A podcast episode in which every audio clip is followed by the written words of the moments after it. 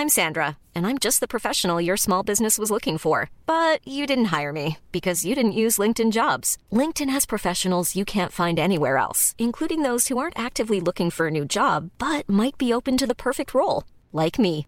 In a given month, over 70% of LinkedIn users don't visit other leading job sites. So if you're not looking on LinkedIn, you'll miss out on great candidates like Sandra. Start hiring professionals like a professional. Post your free job on linkedin.com/people today. La NASA a lancé les sondes Voyager 1 et 2 en 1977 pour explorer le système solaire. Leur mission, l'exploration de Jupiter et Saturne. Jamais personne n'est allé aussi loin que ces voyageurs 1 et 2. Deux sondes parties explorer le système solaire en 1977, il y a presque 45 ans. Leurs images de Jupiter sont à couper le souffle. Ensuite, Voyager 2, elle, a mis le cap sur les planètes les plus lointaines, Uranus et Neptune. Puis les sondes se sont dirigées vers les confins du système solaire, un périple de plusieurs milliards de kilomètres. Voyageurs 1 et 2 explorent l'espace, mais elles sont aussi des bouteilles jetées dans l'océan cosmique, de rares témoins de l'existence de l'homme, avec à bord un disque composé d'uranium et censé pouvoir être conservé 4 milliards d'années. Sur ces sillons, des fragments de sons d'enfants de tout pays, des chants de baleines ou encore de la musique, du Bach, du Mozart, de la musique péruvienne et sénégalaise, ou encore du Chuck Berry.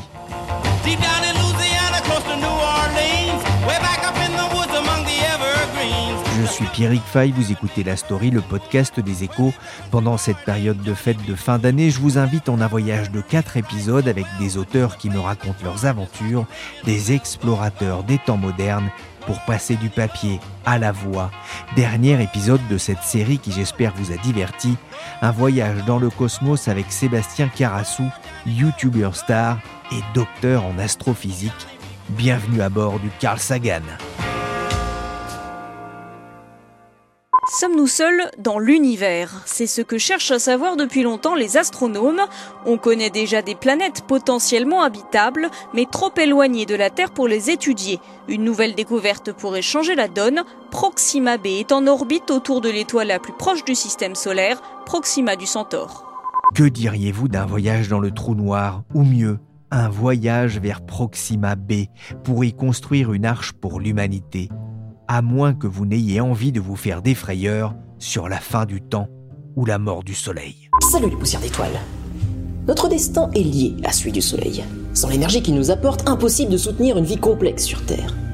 Pourtant, ce même Soleil sera inévitablement responsable de la disparition de toute forme de vie dans le système solaire. Si ça peut vous rassurer, il vous reste quelques milliards d'années pour y réfléchir. Merci de nous rassurer Seb. Et oui, je me permets, on est sur YouTube. Sébastien Carassou a 29 ans, il est docteur en astrophysique et anime la chaîne Le Sense of Wonder sur la plateforme de vidéo, sur laquelle il compte plus de 170 000 abonnés. Il vient de publier un livre qui contient tout l'univers, Le Cosmos et nous, aux éditions Équateur. Tout l'univers à explorer, c'est gigantesque, Sébastien Carassou. C'est assez vaste et ça implique de faire des choix assez drastiques sur ce qu'on ne va pas raconter quand on raconte euh, toute l'histoire de l'univers et euh, tout l'univers à toutes les échelles. Donc il y a un effort de synthèse assez difficile, assez délicat, mais je pense que les lecteurs et les lectrices euh, pourront voyager à travers tout l'univers tel qu'on le comprend aujourd'hui à travers ce bouquin. C'est un livre existentiel sur les questions que l'on se pose depuis tout petit et auxquelles les parents ne savaient pas répondre. Alors, sauf peut-être Martin Lemoine, que je salue ici amicalement. Vous avez, vous, 29 ans. Petit, vous aviez déjà la tête dans les étoiles? Ah, mais oui, oui, oui. J'ai grandi sous le ciel de La Réunion, dans une petite ville de moins de 10 000 habitants, avec peu de pollution lumineuse, donc euh, j'avais accès au ciel euh, à peu près tous les soirs et souvent à la Voie lactée. C'est quand même une vision qui vous marque euh, à vie, en général, surtout quand on sait ce qu'on regarde. Et moi, je suis arrivé par le biais de la science-fiction, donc voilà, ma, passion pour les sciences ne vient pas de nulle part. Elle vient de Star Wars, elle vient des robots d'Asimov, elle vient de, de plein de références pop culturelles qui m'ont fait euh, garder une- la tête dans les étoiles. Voilà, exactement. Qui sommes-nous? D'où venons-nous? Quelle est notre place dans l'univers? Vous aviez de ces questions quand vous étiez petit, ça a dû être un calvaire pour vos parents. Non, mes parents n'ont pas vraiment su répondre à ces questions-là. Fort heureusement, ils m'ont donné accès à des bibliothèques, ils m'ont donné accès à du contenu éducatif, des c'est pas sorciers. euh, voilà, donc j'ai eu beaucoup de chance à ce niveau-là euh, que ma curiosité a été euh, entretenue par ma famille. Mais Jamy, on t'entend plus depuis un petit moment, mais qu'est-ce qui t'arrive? Je me pose des questions. C'est vrai que t'as l'air pensif. D'où viennent les planètes? Pourquoi les trous noirs sont noirs? Et si Marcel roule à la vitesse de la lumière et qui met ses feux, hein? Oh là là là là. Qu'est-ce qui vous fascine dans les galaxies? Euh, ce qui me fascine dans les galaxies, c'est le fait qu'elles évoluent à des échelles de temps qui sont extrêmement éloignées de nos échelles euh, à nous, que ce soit spatiale ou temporelle. Une galaxie, c'est absolument immense. On n'a même pas une intuition d'à quel point une galaxie peut être immense. Nous, on est dans une galaxie qui fait 100 000 années-lumière de diamètre. 100 000 années-lumière, alors une année-lumière, c'est 10 000 milliards de kilomètres. Donc, on ne peut même pas se faire une idée euh, intuitive de ça. Et ça prend des milliards d'années à évoluer. Alors, évoluer, ça veut dire changer de forme, ça veut dire changer de taille, ça veut dire fusionner avec d'autres galaxies, ça veut dire euh, faire naître et mourir des étoiles en son sein. Et euh, il se passe énormément de choses qui font impliquer des phénomènes de l'infiniment petit et des phénomènes de l'infiniment grand. Et c'est ça que j'aime avec les galaxies, c'est que euh, pour les comprendre, on doit à la fois comprendre l'univers à des très petites échelles et l'univers à des très grandes échelles. As 20th Century Fox plunges you into the most incredible adventure that man could ever achieve. Dans le Cosmos et nous, je dois dire, vous prenez un peu le lecteur par surprise. On s'attend à prendre de la hauteur et en fait, vous nous faites un remake du film de Richard Fleischer, Le Voyage fantastique, à l'intérieur du corps humain. Pourquoi? Parce que l'idée, c'est de faire un espèce de voyage introspectif à travers euh, toutes les échelles de la réalité et de se dire, mais de quoi est-ce qu'on est fait? Au niveau le plus fondamental possible Alors, vous avez cité le film de, Richard Fleischer. Moi, la référence que j'ai, c'est plutôt euh, Ant-Man, qui est un film beaucoup plus récent, mais qui se base un petit peu sur les mêmes prémices, où on, on enfile un costume et on emmène le lecteur dans un voyage à travers un corps humain pour savoir euh, de quoi est faite une cellule, de quoi est faite une molécule d'ADN, de quoi est fait le noyau d'un atome. Voilà, c'est une manière pour moi d'emmener le lecteur dans toutes les échelles de la réalité sans en faire une liste euh, un peu scolaire de qu'est-ce qu'on trouve comme structure dans l'infiniment petit. Je t'ai pas raconté au fait l'autre jour. Je croise le surfeur d'argent, et ben il me tape. Il te tape. Et tu lui as rendu ses coups? Non, il me tape euh, du blé. Tu le crois ça, le surfeur d'argent, il me tape de- du, du blé. C'est c'est le monde à l'envers. Je lui ai dit qu'il pouvait se gratter. En plus, ça lui fera de la thune. J'ai pas compris. Surfeur d'argent. Il se gratte. Lui fait de la thune, lui fait de l'argent. Ah, Vous parlez des super-héros. Moi, j'aime bien le concept du surfeur d'argent. Vous, ce serait donc plutôt Ant-Man. Et ce que vous expliquez d'ailleurs dans le livre, c'est que Ant-Man, euh, bah, finalement, ça serait pas possible. Ce serait pas possible pour plein de raisons. hein. Euh, Déjà, euh, si Ant-Man rétrécit de taille mais garde sa masse, il va augmenter en densité. Donc voilà, Ant-Man de la taille d'une fourmi aurait la densité d'une naine blanche, d'un résidu stellaire, et donc coulerait directement vers le centre de la Terre, ce qui ne serait pas très agréable pour euh, qui que ce soit, en fait. Donc, euh, quand on fait un voyage à la Ant-Man, on doit prendre quelques libertés avec les lois de la physique. Donc, j'ai fait des choix narratifs pour emmener les lecteurs euh, et les lectrices dans ce voyage. Mais ce sont des choix qui sont expliqués, qui sont explicites. Et en- ensuite, l'idée, c'est de, de- de faire le voyage le plus réaliste possible, quoi, malgré ces obstacles. Moi, ce qui m'intéresse quand même avant tout, c'est votre voyage dans le cosmos. Vous dites le cosmos est une gigantesque machine à voyager dans le temps. Pourquoi? Parce que la lumière a une vitesse finie et il se trouve que plus on regarde des choses loin, plus on les regarde dans le passé. Par exemple, la Lune, qu'on observe la nuit euh, tous les soirs, la Lune se trouve à une seconde lumière de la Terre, c'est-à-dire qu'on la voit avec une seconde de retard. Un rayon de lumière qui part de la Lune et qui arrive jusqu'à notre rétine va mettre une seconde à voyager. Le Soleil, il se trouve à 8 minutes lumière, c'est-à-dire que quand on regarde le Soleil, on le voit avec 8 minutes de retard. Et en fait, plus on va sur des objets qui sont éloignés dans l'univers, plus ce retard il va être important. Et ce retard, il peut aller jusqu'à des milliards et des milliards d'années. La lumière la plus lointaine qu'on connaisse à l'heure actuelle et qu'on arrive à détecter avec nos télescopes, elle a 13,8 milliards d'années. C'est ce qui correspond à l'âge de l'univers tel qu'on le connaît, tel qu'il existe, tel qu'on arrive à le conceptualiser avec les équations de la physique euh, à l'heure actuelle. Et ce qui est super intéressant, c'est que le, fait que la lumière ait une euh, vitesse finie, ça nous permet en fait de remonter dans le passé. Plus on regarde des objets loin, plus on les voit dans le passé, et ça nous permet de remonter à l'histoire de l'univers, de reconstruire son histoire. Si la lumière avait une vitesse instantanée, on ne pourrait pas faire ça, et euh, on serait coincé dans un présent permanent. Grâce à la lumière, on peut se permettre de voyager dans toutes les époques de l'histoire de l'univers. En 250 pages, on apprend énormément de choses sur nous, sur nos origines, sur l'espace. On va pas avoir le temps de refaire les débats sur l'existence ou pas de la matière noire, hein, j'en serais d'ailleurs bien incapable. Il y a un chapitre qui m'a beaucoup intéressé quand même autour de cette question qui fascine. Sommes-nous seuls dans l'univers? C'est une question vieille comme la philosophie? C'est une question qui a au moins 2500 ans. hein. On les retrouve dans les écrits des atomistes grecs, notamment, qui réfléchissaient à cette question d'une manière un peu différente de la nôtre, parce que leur vision du cosmos était un peu différente. Eux, ils imaginaient que la Terre était au centre de l'univers. Il y avait les atomistes d'un côté et les aristotéliciens de l'autre. Donc il y avait plusieurs visions de l'univers qui étaient en combat.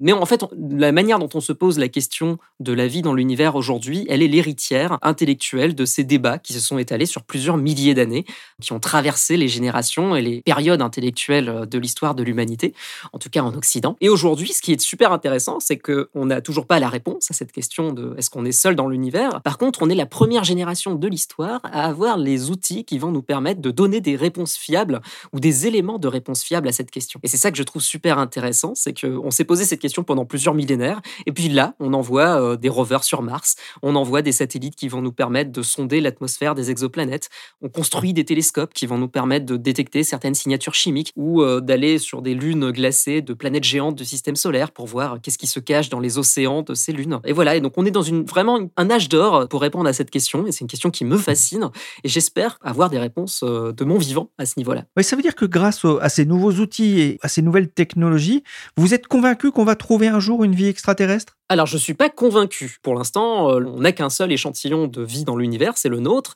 et on n'a toujours aucune idée de comment est-ce que la vie est apparue sur Terre. Donc, on n'a aucune idée de euh, à quel point euh, la vie est un processus difficile à apparaître sur une planète. On sait que les, ingrédients fondamentaux de, la vie, ce qu'on appelle les briques élémentaires du vivant, donc les acides aminés, les bases azotées qui constituent nos protéines, notre ADN, on les retrouve un petit peu partout et elles se forment assez facilement. Mais ce qui nous manque, c'est une compréhension de comment est-ce que ces briques élémentaires s'assemblent entre elles comme un, immense jeu de Lego pour pouvoir faire les premières structures autoréplicantes qu'on pourrait euh, considérer comme vivantes. Ça, on n'a pas cette réponse aujourd'hui. C'est un grand mystère de, la science euh, qu'on n'a pas encore résolu jusqu'à présent. Et je ne sais pas si on le résoudra un jour. Par contre, le fait de s'extraire de la gravité terrestre pour aller visiter d'autres planètes, d'autres lunes et d'autres euh, systèmes planétaires même, ça nous permet, euh, voilà, si l'univers est clément et s'il nous donne la chance d'observer un système qui se trouve euh, pile dans la bonne distance de leur étoile pour que de l'eau à l'état liquide puisse exister à sa surface, qui possède des éléments chimiques euh, qui ne peuvent pas être formés par des processus géologiques. Donc voilà, il faudrait que l'univers nous donne un petit peu... euh, bah, qu'on ait de la chance, en gros, tout simplement. Par contre, on commence à avoir des outils euh, qui sont appropriés pour euh, avoir ces indices-là. Ouais, c'est vrai que dans le Cosmos et nous, vous donnez la recette du vivant. Ça paraît plus simple d'ailleurs que de faire les recettes de Madame euh, Figaro. Je ne sais pas si vous avez essayé. Ce que vous racontez, c'est que, c'est que certains scientifiques ont quand même tenté de, de reproduire finalement en laboratoire l'apparition de la vie sur Terre. Absolument. À partir des années 50, on a cette expérience historique euh, qu'on appelle l'expérience de Miller-Urey, où l'idée c'était de reproduire les conditions de la Terre primitive, de, de les mettre dans une bouteille, si on peut faire une analogie comme ça.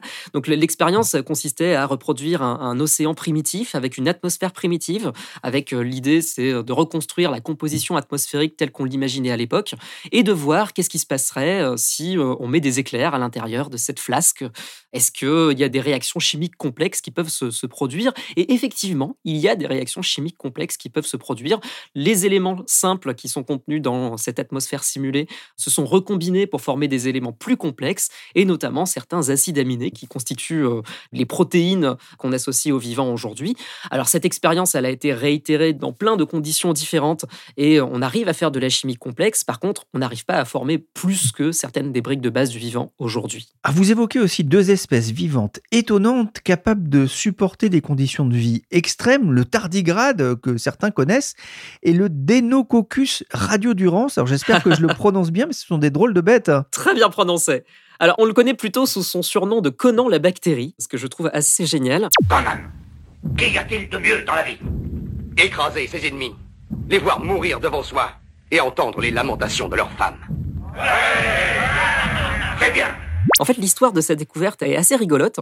C'était dans un laboratoire américain de traitement de viande en boîte. Donc, en général, on a tendance à traiter la viande en boîte pour éviter le développement de, de bactéries. Et donc, dans ce laboratoire américain, dans les années 50-60, bah, les boîtes en conserve étaient traitées par des radiations, donc par des rayons gamma, donc des rayons très énergétiques qui ont tendance à casser les molécules du vivant, donc à casser les molécules d'ADN. Et il se trouve qu'il y a dans une des boîtes, il y avait une colonie de Deinococcus radiodurans, donc de, cette connant la bactérie, qui résistait à absolument toutes les doses de radiation qu'on leur donnait. Donc c'est des bactéries qui peuvent supporter mille fois la dose de radiation mortelle pour un être humain, donc c'est quelque chose d'assez incroyable.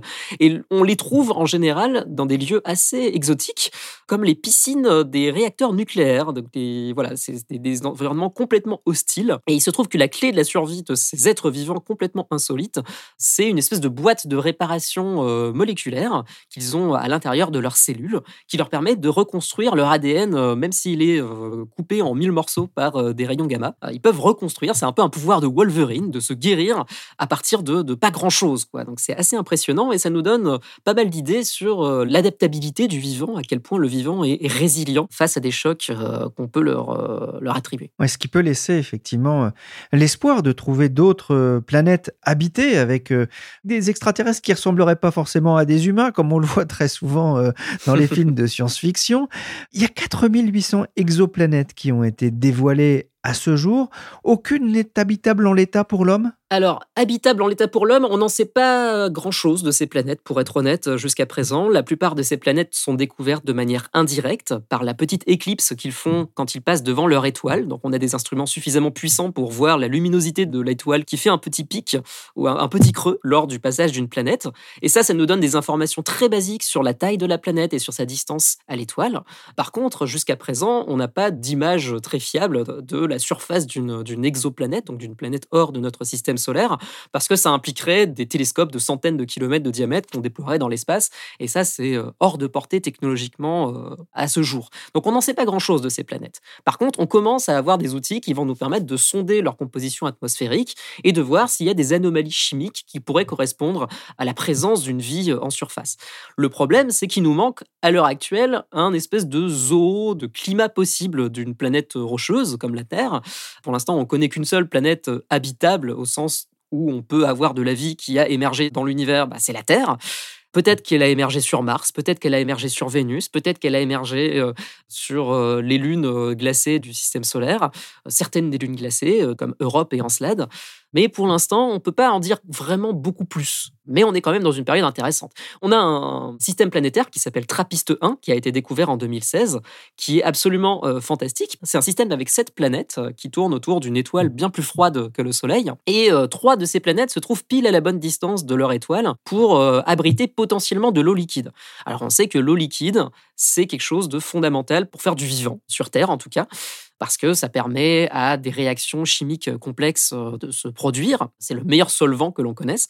Et dans ce système euh, Trappiste 1, on aurait potentiellement trois planètes qui seraient euh, très intéressantes pour sonder leur atmosphère. Donc on a déjà des candidats, on a une cinquantaine de candidats qui se trouvent à la bonne distance de leur étoile en tant qu'exoplanète pour abriter potentiellement de l'eau liquide. Maintenant, il faut les trouver et il faut sonder leur atmosphère. Donc on aura peut-être plus d'indices dans les décennies à venir.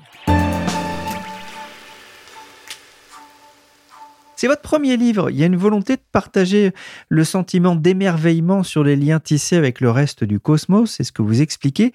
Le partage, c'est aussi ce qui vous a poussé à créer votre chaîne YouTube? Absolument. Moi, j'ai un, rôle modèle qui est l'astronome américain Carl Sagan, qui est absolument inconnu en France, mais qui est une superstar aux États-Unis. C'était un vulgarisateur très talentueux qui, dans les années 80, avait euh, sorti une série de documentaires qui s'appelait Cosmos, justement, avec comme sous-titre Un voyage personnel.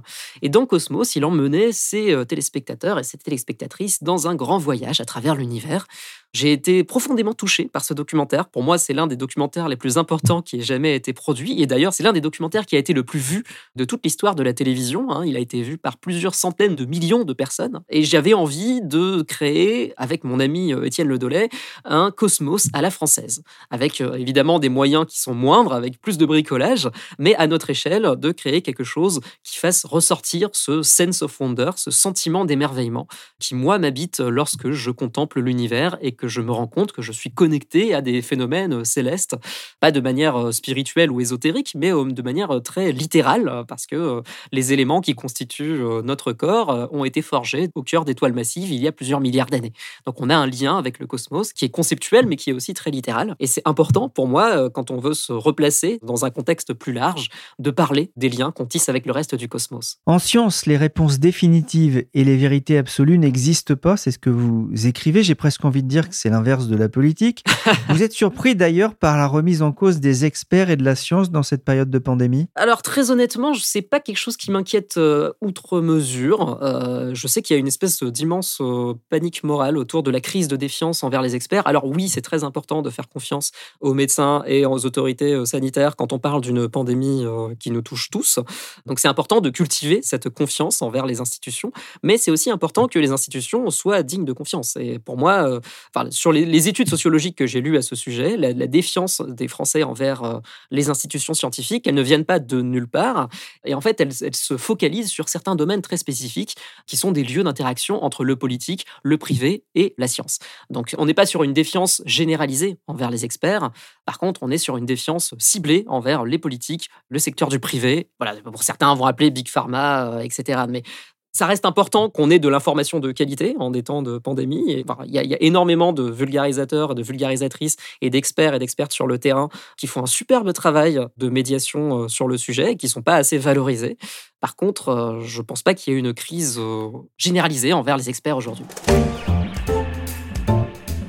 Merci Sébastien Carassou, docteur en astrophysique, auteur de Le Cosmos et nous aux éditions Équateur, une aventure passionnante et accessible dès le niveau lycée, de l'infiniment petit à l'infiniment grand. Cette émission a été réalisée par Willy Gann, chargé de production et d'édition Michel Varnet. La story en mode explorateur, c'est fini pour cette semaine. Vous pouvez retrouver tous les épisodes sur les plateformes de téléchargement et de streaming de podcasts. Je vous souhaite au nom de l'équipe et de la rédaction des échos de bonnes fêtes de fin d'année, la semaine prochaine, Michel Varnet dressera le portrait de quatre personnalités qui ont marqué l'année 2021.